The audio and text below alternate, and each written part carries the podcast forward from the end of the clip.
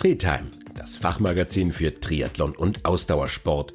Bei uns findet ihr alles rund um den Sport, Ernährung, Ausrüstung, Interviews und News.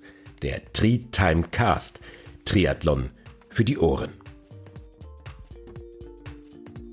Ja, herzlich willkommen zur neuen Folge. Dieser Podcast wird präsentiert von Bestzeit und wir sprechen heute mit Roy Hinnen. Man könnte fast sagen, ein Triathlet der ersten Stunde. Heute ein erfolgreicher Geschäftsmann, Coach, Buchautor und Schwimmkanalbesitzer. Ja, hallo Roy, schön, dass du da bist. Grüße Gott nach Deutschland. Ja, Roy, unsere Themen heute haben es in sich. Erfolg, Druck, Scheitern, die Macht der Hormone, Essstörungen, Körperkult, Sex und Entspannung. Du hast viele Erfolge gefeiert als Tennisspieler, als Rollschuh-Rennfahrer und natürlich als Triathlet und hast viele Wandlungen vollzogen. Aber wer ist denn Roy Hin heute? Ja, das ich jetzt ein bisschen schwierig, alles in ein Wort zu fassen. Ich habe gerade heute Morgen noch von Carlos Kleiber, das ist einer der bekanntesten Dirigenten, die es überhaupt damals gab, Tristan und Isolde gehört. Einfach wunderbar. Für mich muss jeder Tag mit einem Lied beginnen. Ich bin ein absoluter Wagner-Fan. Ja, also angetrieben bin ich schon. Ich muss mich selber nicht motivieren oder so positive Gedankensachen machen. Ich stehe im Organ auf und habe immer eigentlich zu viel Energie. Das ist in mir so drin, wurde mir in den Schoß gelegt. Und ich bin heute, vermehrt werde ich jetzt immer mehr Familienvater werden weil meine Familie nachzieht in diesem Jahr von Moskau. Wir haben ja an zwei verschiedenen Orten gewohnt, jetzt kommen alle in die Schweiz. Das ist sicherlich für mich ein, ein großes Geschenk und auch eine neue Challenge, genau, weil ich ein Mensch bin, der viele Frei, der Freiheiten liebt. Freiheiten, die werden vielfach auch falsch verstanden als Untreue oder sonst das Rumgewurstel. Freiheit ist für mich einfach nur, dass ich mit mir sein kann, eben zum Beispiel so ein, so ein Stück hören kann vom, vom Kleiber, Liebestod, Tristan und Isolde, was jetzt zum Beispiel meiner Frau überhaupt nicht gefällt, Wagner, ist für mich einfach nur schön, oder? Und ähm, ja, und das finde ich wichtig, dass eigentlich, dass man über sich sein zu, sowieso dann zur Energie kommt, die man dann in einer Beziehung gerne teilt. So. Und wer bin ich? Ja, ich habe mit Flusspool habe ich große Ziele, dass ich diese Firma wirklich nach vorne führe und das fordert alles ab.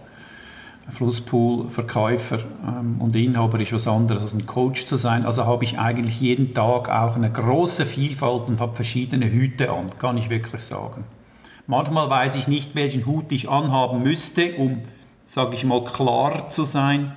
Das ist dann so die Kunst, dass ich verstehe, okay, jetzt geht es zum Flusspool, jetzt geht es zum Coaching, jetzt geht es zum Schwimmkanal. So, oder? Und was waren so deine schönsten und deine herausforderndsten Erlebnisse als Sportler und als Coach? Kannst du da was erzählen, was dich besonders geprägt oder eben auch gechallenged hat? Als Sportler sicherlich so die damals in 1984 der erste Triathlon, dass man das überhaupt kann man wusste ja gar nicht, wie das geht. Schwimmen noch irgendwo mit Unterhosen, Badehosen vergessen und dann aufs Fahrrad und dann laufen. Und wir hatten ja keine Ahnung, was man da isst und so weiter, was man trinkt. Und es war einfach alles neu und das war wirklich wie ein Abenteuer. Das, war, das, das, ist, das ist geblieben, dass dieses einfach sich erschöpfen in etwas Neuem ohne Konzepte. Das ist etwas Wunderbares, oder?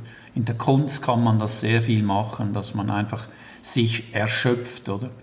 Und dann wurde es natürlich professionalisiert, oder? Und mit dem Professionalisieren wird alles auch klarer, strukturierter, ähm, ja, hat profimäßig betrieben. Ne? Und das waren dann sicher auch die schönen Erlebnisse, Schweizer Meister oder, oder auch meine erste Langdistanz in Hawaii, gerade unter neun Stunden damals. Ich habe viele schöne Erlebnisse gehabt. Mhm. Wirklich. Ja. Ja, ich würde gern jetzt zum Anfang mit dir über Leistungsdruck, über Erfolge, über Bestzeiten auch mal sprechen, wie man auch Leistung zeigt, ohne die Lebensfreude zu verlieren. Und da würde mich natürlich interessieren, was sind denn deiner Erfahrung nach so die wichtigsten Erkenntnisse und vielleicht auch die größten Überraschungen, wenn es um Bestzeiten und Erfolge geht? Also Vielleicht kannst du da auch mal aus deiner Erfahrung ein bisschen berichten oder was du heute darüber denkst. Gut, also um Bestzeiten zu, zu erreichen, musst du einfach sehr viel Geduld haben, also einen, einen langen Atem. Das sind drei bis fünf Jahres Trainingsaufbauten, wo man einfach richtig arbeiten muss, oder? Und diese Geduld ist so wichtig, dass der Athlet auch bereit ist, dass Erfolg zu ihm kommen kann und er nicht dem Erfolg nachrinnen muss, okay? Mhm.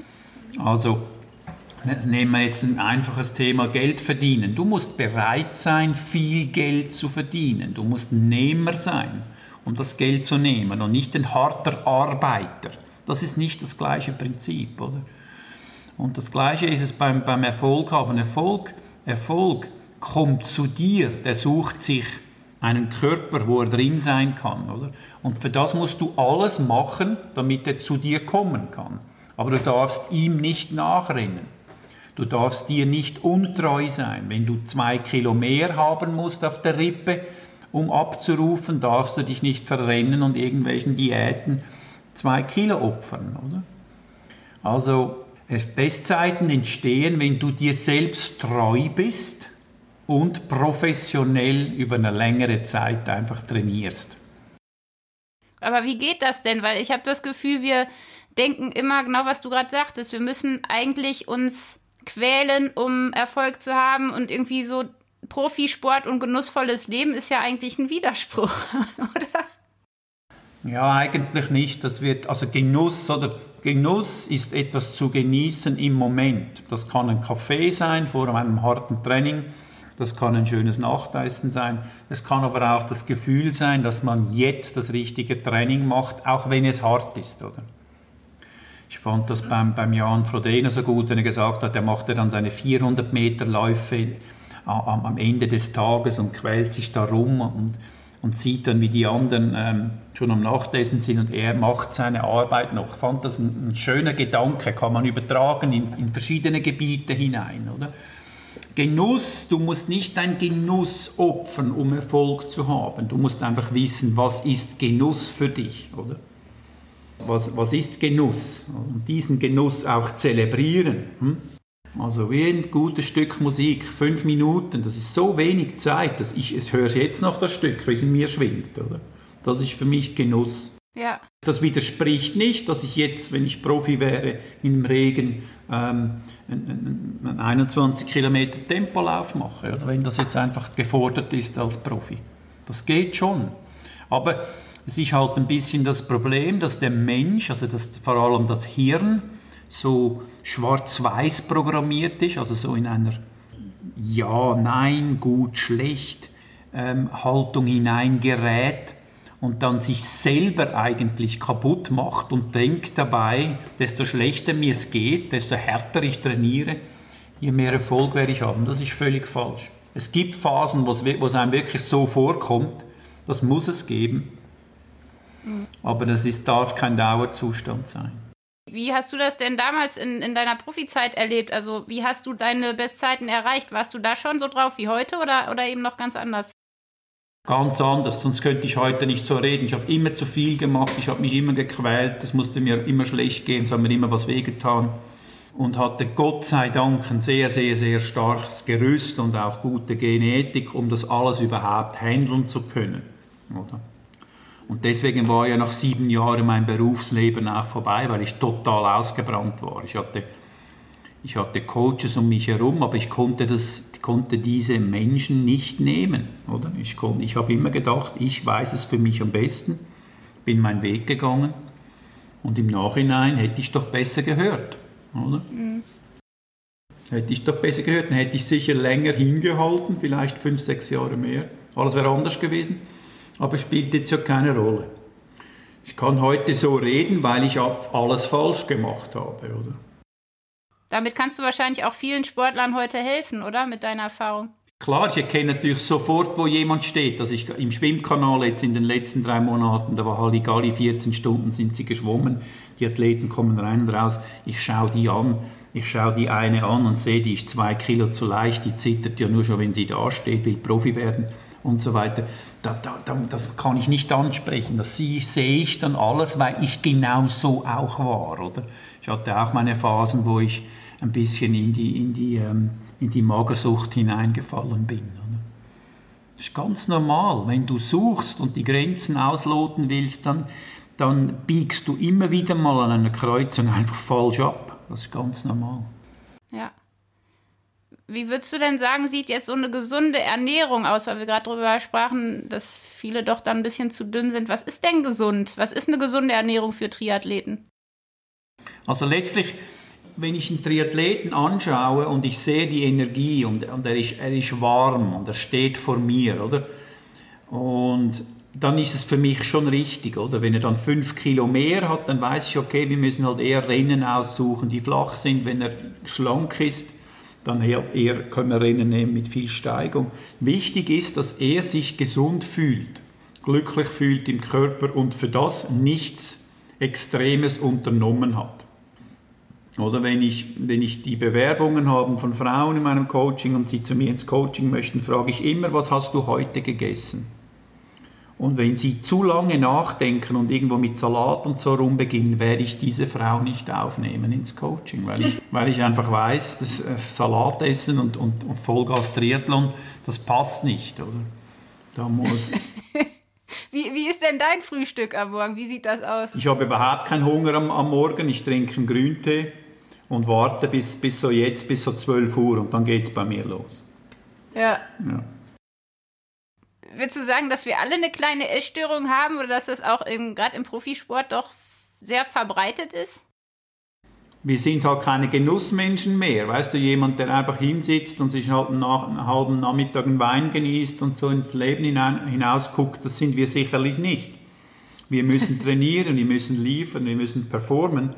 Und das ist, liegt auch in unserem Naturell, dass wir dann nach Lebensmitteln suchen oder nach Supplementen, die uns halt einfach stärker machen, als wir sind. Und am Schluss schauen wir das Essen nur noch auf der Schiene von Kalorien an, wie viel Vitamine, wie viel Fett, wie viel das, wie viel dies. Und dann ist der ganze Genuss weg, oder? Die Muse ist weg. Und ja, es hat auch seinen Preis. Du kannst als Körnli-Bicker, sagen wir in der Schweiz, kannst du zwar sehr einen gesunden Körper haben, aber wenn du innerlich krank bist, dann bist du auch nicht glücklich, oder? Oder du kannst eine fette Sau sein, und alles fressen, Entschuldigung, aber eigentlich glücklich im Kern sein, oder? Weil du völlig dem Genuss, ähm, dich im Genuss hin, hingibst, oder? es muss halt, dieses Maß muss halt einfach jeder selber auswägen, wie, wie auswägen, auswiegen, wie sagt man auf Deutsch? Abwägen. Abwägen, selber für sich auswägen, abwägen, oder? Mhm. Gehe ich jetzt mal zu einer Party hin, gebe mich dahin, lass mich, lass mich gehen und, und genieße diese, diese Chips und all das Zeugs und stehe auch zu dem, nehme ein Kilo zu oder so, trainierst du wieder ab oder widerstehe ich immer allem und bekomme ich aus, dem, aus, dem, aus der Disziplin das Glücksgefühl, ich habe dem widerstanden, ich habe das nicht zu mir genommen. Machen ja viele Menschen. Viele Ausdauerathleten sind, können so Glücksgefühle produzieren, indem sie einer Versuchung widerstehen können, oder?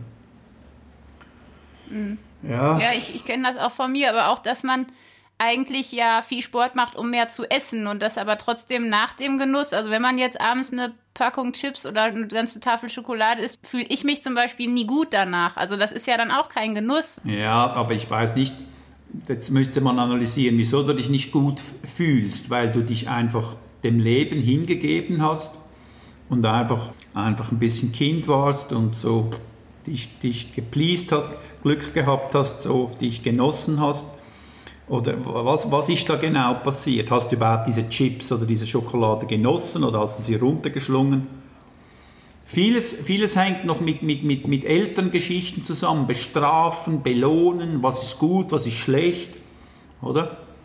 Und das heißt erwachsen werden. Triathlet, wenn ein Triathlet erfolgreich werden will, muss er auch erwachsen werden. Was ist gut für mich und was ist nicht gut für mich? Was ist das Maß für mich und was nicht? Genau, das Maß ist, glaube ich. Das, das Maß. Es ist das Maß, oder? Wenn du diese ja. Chips genießt, ein Bier dazu trinkst und sagst, schön, ah, ich genieße es, ich merke ein bisschen den Alkohol im Hirn, die Chips, ich merke das Salz im Mund, schönes Gefühl, wir schauen einen schönen Film und jetzt reicht's. So. Oder? Ja. Aber den meisten reicht es nichts. reicht es nicht, weil sie sich natürlich danach wieder weiter kasteien. Oder? Und da kommst du nicht weit. Das, ist nicht, das lohnt sich nicht.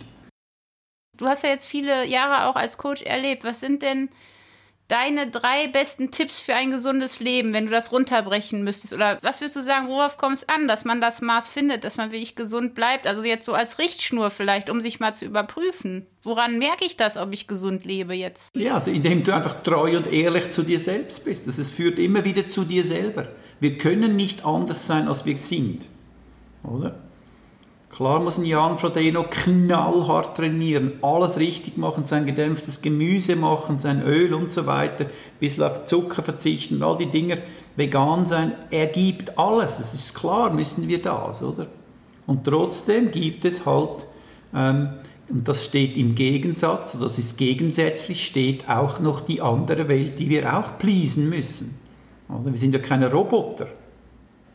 Was sind die drei Dinge, wo man erkennt, dass jemand gesund lebt? Drei Dinge.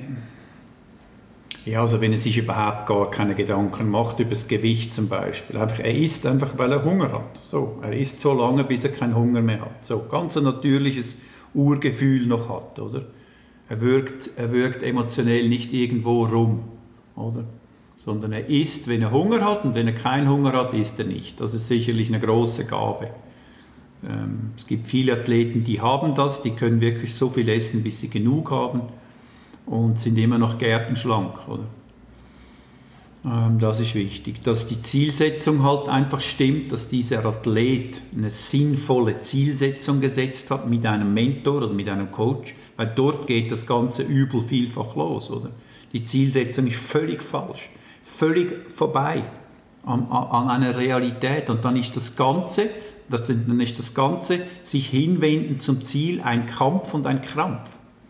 Und wenn das das Ziel ist, dass ich im Leben krampfen muss und kämpfen muss, okay, dann muss es so sein, bis dieser Mensch merkt, das war das Leben von meinem Vater oder von meiner Mutter oder von meiner Schwester, dass ich gar nicht mein eigenes Leben lebe, sondern ich habe irgendein Leben übernommen.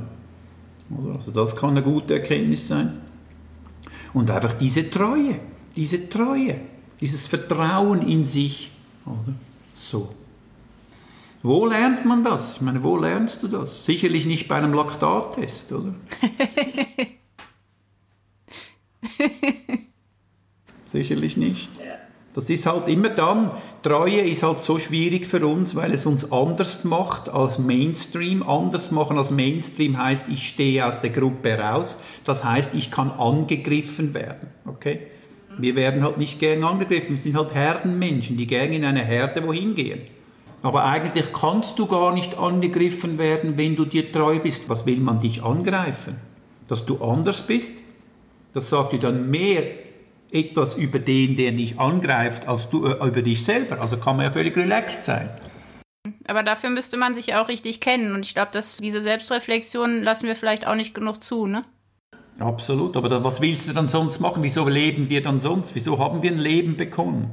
Um uns, um uns näher zu treten, um uns zu begegnen. Klar, ich kann dir ein ganzes Leben was vormachen, aber dann was für ein scheiß Leben. Entschuldigung, was für ein scheiß Leben, wenn du dir das ganze Leben was vormachst. Wieso hast du dann eigentlich gelebt? Ja, ich meine, das ist ja bei uns schon so, dass wir uns sehr über unsere Leistung definieren und über das, was wir erreichen und das, was nach außen sichtbar auch ist. Und deswegen machen ja auch viele Triathlon einfach um ja, den Wert wahrscheinlich, also es ist jetzt eine Unterstellung, aber ich glaube, ich selbst habe es auch gemacht, damit, ich irgendwie mir selbst beweise, ich bin stark und alle anderen das auch sehen. Ne? Das ist ja so auch die Frage, was motiviert mich dann zum Sport? Was treibt mich da an?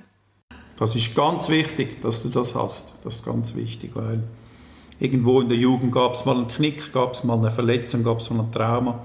Und dann arbeitest du dich zurück, über das du dir hohe Ziele setzt, über das du dir Sachen vornimmst, die auch äh, crazy sind. Und so arbeitest du dein Selbstbewusstsein wieder, wieder hoch. Das ist richtig. Aber du darfst das Ziel natürlich dann nicht missbrauchen und sagen, nur weil ich das Ziel habe, bin ich ein ganz anderer Mensch. Du musst natürlich dann auch wirklich schauen, okay, wo, wo stehe ich wirklich? Mache ich mir was vor oder habe ich Erfolg? Gelingt mir das? Bekomme ich Sponsoren? Läuft dieser Weg? Oder, oder ist, es, ist es das falsche Ziel? Oder? Ich meine, ich war ja, ich war ja ähm, damals bei der Aushebung, das war ein 18-jähriger junger Bursche, mussten wir so einen Be Bewerbungstag machen beim Militär und dann hatte ich am meisten Punkte am Schluss von diesem Tag. Weißt du, so zwölf Minuten laufen, Stange hochklettern, ähm, Weitsprung und so Zeugs. Hatte ich am meisten Punkte, da hat der wirklich, dieser Typ da vorne, der Militärchef, gesagt, so, hinten am meisten Punkte, du kannst wählen, was du werden willst. Ich habe gesagt, okay, was ist das Härteste, was man machen kann in der Rekrutenschule? Also das ist so das erste Militär, hat er gesagt, Gebirgsgrenadier. Er hat gesagt, okay, werde ich Gebirgsgrenadier. Bin ich das geworden und dann später habe ich herausgefunden, dass in diesen Gebirgsgrenadieren, das kommt jetzt zurück zu deiner Frage, lauter Weicheier waren. Hm. Also das heißt, lauter Männer, die überhaupt nicht Gebirgsgrenadiere sind im Herz. Das sind, also die willst du im Krieg, willst du die nicht als Gebirgsgrenadiere haben, aber sie haben das gewählt, um eben genau das, was du vorhin gesagt hast, um eben diese Markierung, dieses, dieses Image aufzubauen. Das hat mich dann schon ein bisschen angepisst. Kann ich mir vorstellen. Habe ich dann so gedacht, was sind das? Die weinen hier rum, legen sich hin, können nicht mehr und alles. Was ist eigentlich hier los, oder? Ja.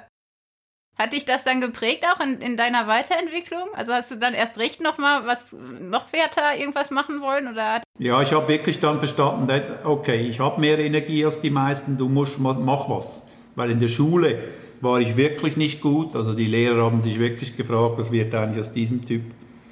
Und im Militär habe ich wirklich gemerkt, Mann, ich habe ich hab wirklich Energie und ich musste dann immer noch den Baum bewachen, das bewachen, weißt du, völlig fertig gemacht vom, vom Zugführer und habe dann gesagt, okay, also wenn ich das so gut überlege, diese harte Schule, dann mach Triathlet, oder? Und habe das dann wirklich, das hat mir schon einen Kick gegeben, ja. Mhm. Aber ich bin natürlich sehr dankbar, dass ich, dass ich dann auch den Erfolg hatte im Sport, weil ich wirklich ähm, angeschlagen war aus der Schulgeschichte heraus. Es war alles für mich viel zu schnell, viel zu kompliziert und ich war immer im letzten, letzten 10 Prozent und hatte wirklich Angst und alles. Und die Schule hat mich eigentlich nur fertig gemacht. Ich habe nichts gelernt in der Schule, außer dass ich immer Angst haben musste, dass ich nicht der Schlechteste bin. Also es war wirklich Horror, Horror. Mhm. Und, und heute sind die Schulsysteme, Schulsysteme noch so, oder, dass sie mehr Stoff reinbügeln in die, in die Hirne der Kinder und um 11 Uhr musst du rechnen, um 12 Uhr musst du Grammatik machen, um, um 13 Uhr musst du äh, die Sprache sprechen. Äh, so funktioniert kein Hirn eines Kindes. Das ist völlig falsch. Sondern müsste viel mehr mit Gruppen arbeiten, müsste viel mehr die Kinder dort fördern, wo sie auch gern lernen, weil die Hirnforschung auch ganz klar sagt, wenn ein Kind motiviert ist, lernt es zehnmal schneller. Oder? Stell dir das mal vor und wir tun so im 2021, wie es diese, diese Studien gar nicht gibt, gäbe. Muss das mal vorstellen. Das ist, das ist schlecht. Aber scheinbar hat das ja so deine Freude am Lernen und deine Neugier und das Staunen nicht kaputt gemacht. Also auch das, dass du in der Schule so Probleme hattest und so viel Angst und, und eben immer zu den Schlechtes gehört, das hat dir ja nicht Freude am Lernen genommen, offensichtlich. Sonst hättest du nicht so viel in deinem Leben noch gemacht, oder? Ja, ich weiß auch nicht, wieso es mir das nicht genommen hat. Also ich, aber ähm, es, war einfach, es war einfach schwierig. Oder? Und Gott sei Dank über den Sport konnte ich mein ganzes Selbstvertrauen auch wieder aufbauen. Und Erfolg baut das dann halt schon auf. Mhm. Ich finde das sehr interessant. Ich habe auch wirklich ganz schlechte Noten gehabt in der Schule und wurde auch gemobbt und alles. Und ich glaube auch, dass es einen schon antreibt, dann hinterher allen beweisen zu müssen, dass man doch was kann und dass man doch nicht der Schlechteste ist und doch irgendwie was wert ist. Ich glaube, dass das schon auch ein Motor ist, aber der hält halt nicht lang. Ja. Ich glaube, wenn man ganz ehrlich ist, dann beweist man letztendlich zuerst mal am Papi und am Mami, was man kann. Ich glaube, es geht eben, führt immer zurück zu den Eltern. Oder? Und später, man denkt zwar, es ist für den oder für den, aber letztlich ist es eine Familiengeschichte. Das Kind möchte dann bis weit ins Leben hinaus immer noch seinen Eltern äh, beweisen, wie gut das es ist. Vielleicht aus dem einzigen Grund, weil es nicht geliebt wurde, nicht gesehen wurde, nicht gefördert wurde nicht anerkannt wurde. Die Eltern hatten keine Zeit fürs Kind und, und, und. Das trägt sich so weit ins Erwachsenenleben und die Menschen verstehen nicht, sie versuchen immer noch in der Vergangenheit eine Wunde zu heilen. Oder? Und das kann sicherlich ein Anspruch, es kann sicherlich ein Kickoff sein, dass dass ein Mensch jetzt wie du und ich gesagt haben, lass uns große Ziele stecken, aber irgendwann mal geht es dann nicht mehr ums Ziel, sondern um den Weg. Und ich bin überzeugt, dass, dass diese Topstars im Triathlon heute wirklich extrem fokussiert sind auf den Weg, den sie jeden Tag gehen müssen und natürlich ein Ziel haben, Hawaii und so weiter.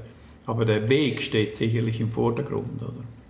Und, das, und, und am Tag X, wenn das, wenn das Ziel kommt, dann wird dann einfach geerntet. Es gibt ja viele Dinge, die man unterschätzt. Also einmal auch eben die Prägung und was du gerade erzählt hast, auch die Erfahrung, die man gemacht hat. Ich glaube, dass ein Thema, über das ich auch gern mit dir sprechen würde, auch dazu gehört, und zwar die Hormone. Ähm, es würde mich total interessieren, was du darüber denkst. Ich habe in den letzten Monaten mal ganz gezielt Triathleten und Läufer gefragt, was sie so über Hormone wissen und wie Hormone im Körper wirken. Und das war sehr spannend, wie wenige sich damit auseinandersetzen. Was würdest du denn sagen, was ist am wichtigsten oder wissenswertesten, wenn es um die Rolle der Hormone im Leistungs- oder auch im Hobbysport geht? Womit sollten wir uns da mal gezielter auseinandersetzen und warum? Ja, Hormone ist das Thema schlechthin. Ich meine, wenn du die ganze Doping-Geschichten anschaust mit Wachstumshormonen, Anabolika und so weiter, das sind alles hormonelle Stoffe, oder? Und man muss einfach verstehen, Hormonhaushalt, es gibt einen katabolen Zustand und einen anabolen Zustand. Deswegen auch Anabolika abgeleitet. Katabol ist, wenn du zum Beispiel zu lange Fahrrad gefahren bist, völlig ausgemergelt bist, nichts gegessen hast und dann heißt es, muss noch ein Schwimmtraining machen. Da bist du sicherlich in einem katabolen Zustand, oder? Das heißt, der Körper ist völlig überfordert, hat viel zu wenig anabole Stoffe in sich, in, in sich drin, wie, wie, wie ähm, Testosteron oder Cortisol und so weiter. Und dann kannst du ja nichts aufbauen. Also das muss man einfach mal als Sportler verstehen, dass man zwischen diesen zwei Welten immer wieder ein bisschen hinschwanken muss, Sonst kann man ja keine Leistungssteigerung erzielen. Wenn ich einen Trainingsplan schreibe für einen Athleten, dann ähm, verletze ich ihn ganz gezielt, oder? Damit die Verletzungen heilen und er daraus schneller wird, mal ganz einfach gesagt, oder? Okay, so, das muss man wissen. Anabol, Katabol, das ist ganz wichtig, oder? Man muss wissen, dass die Hormone in der Nacht gebildet werden, viele. Das Schlafen ist dementsprechend sehr wichtig, oder? wie schlafe ich, wann schlafe ich, was habe ich für einen Schlafrhythmus, wie ist mein Bett, wie ist, wie ist das mit dem Partner, schlafe ich eigentlich gerne neben dem Partner, hätte ich gerne selber ein Zimmer für mich alleine, wann muss ich ins Bett gehen, wann muss ich aufstehen. Alles diese Sachen rund um die Erholung und um das Schlafen sind sehr wichtig, wenn es um die Hormone geht. Oder? Was für ein Ritual muss ich machen, bevor ich ins Bett gehe? Was ist für mich am Morgen wichtig? Brauche ich eine Viertelstunde, wo ich zuerst stretchen möchte? Oder ich gehe, gehe meistens ins See runter bei uns, ins kalte Wasser, gehe da rein, komme da raus. So, so, so ein Abschluss von der Nacht in den Tag, so den Übergang muss ich für mich, den muss ich machen körperlich muss ich da was machen, damit ich vom Wachzustand rübergehe in, in, die, in den Traum, in die Nacht.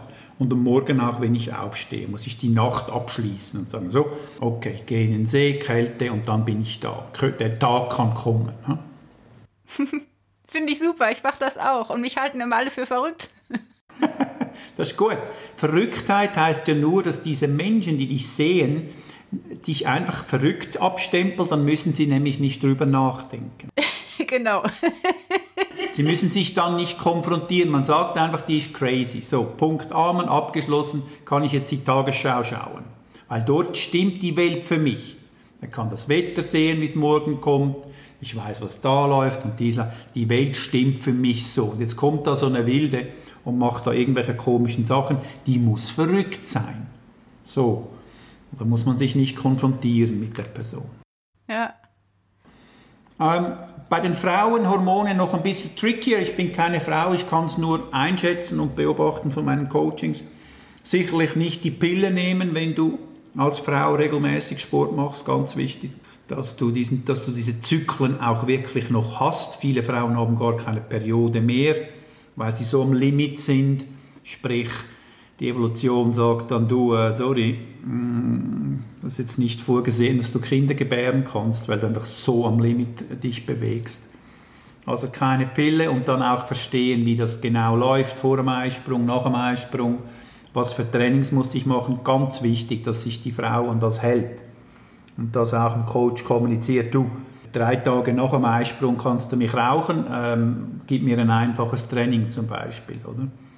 Und man muss ein bisschen aufpassen bei den Frauen, so kann ich es auch als Mann überheblich darstellen oder sagen, dass sich die Frau dann nicht hineinsteigert emotionell oder? und denkt, es muss immer so sein. Es muss auch mal nicht so sein und da muss sie auch ehrlich genug sein. Das Gespräch mit Roy Hin geht auf jeden Fall spannend weiter und zwar im zweiten Teil des Podcasts. Dieser Podcast wurde präsentiert von Bestzeit, deinem G-Biomeist Concept Lab in Baden-Württemberg. Neu ab April. Die Bestzeit App. Nutze die wettkampffreie Zeit und arbeite an deinem Fueling und Pacing. Erstelle dein persönliches Schwitzprofil. Integriere deine Sportverpflegung und erstelle mit einem Klick deine individuelle Fueling- und Pacing-Strategie für Training und Wettkampf. Train smarter. Race stronger. Bestzeit.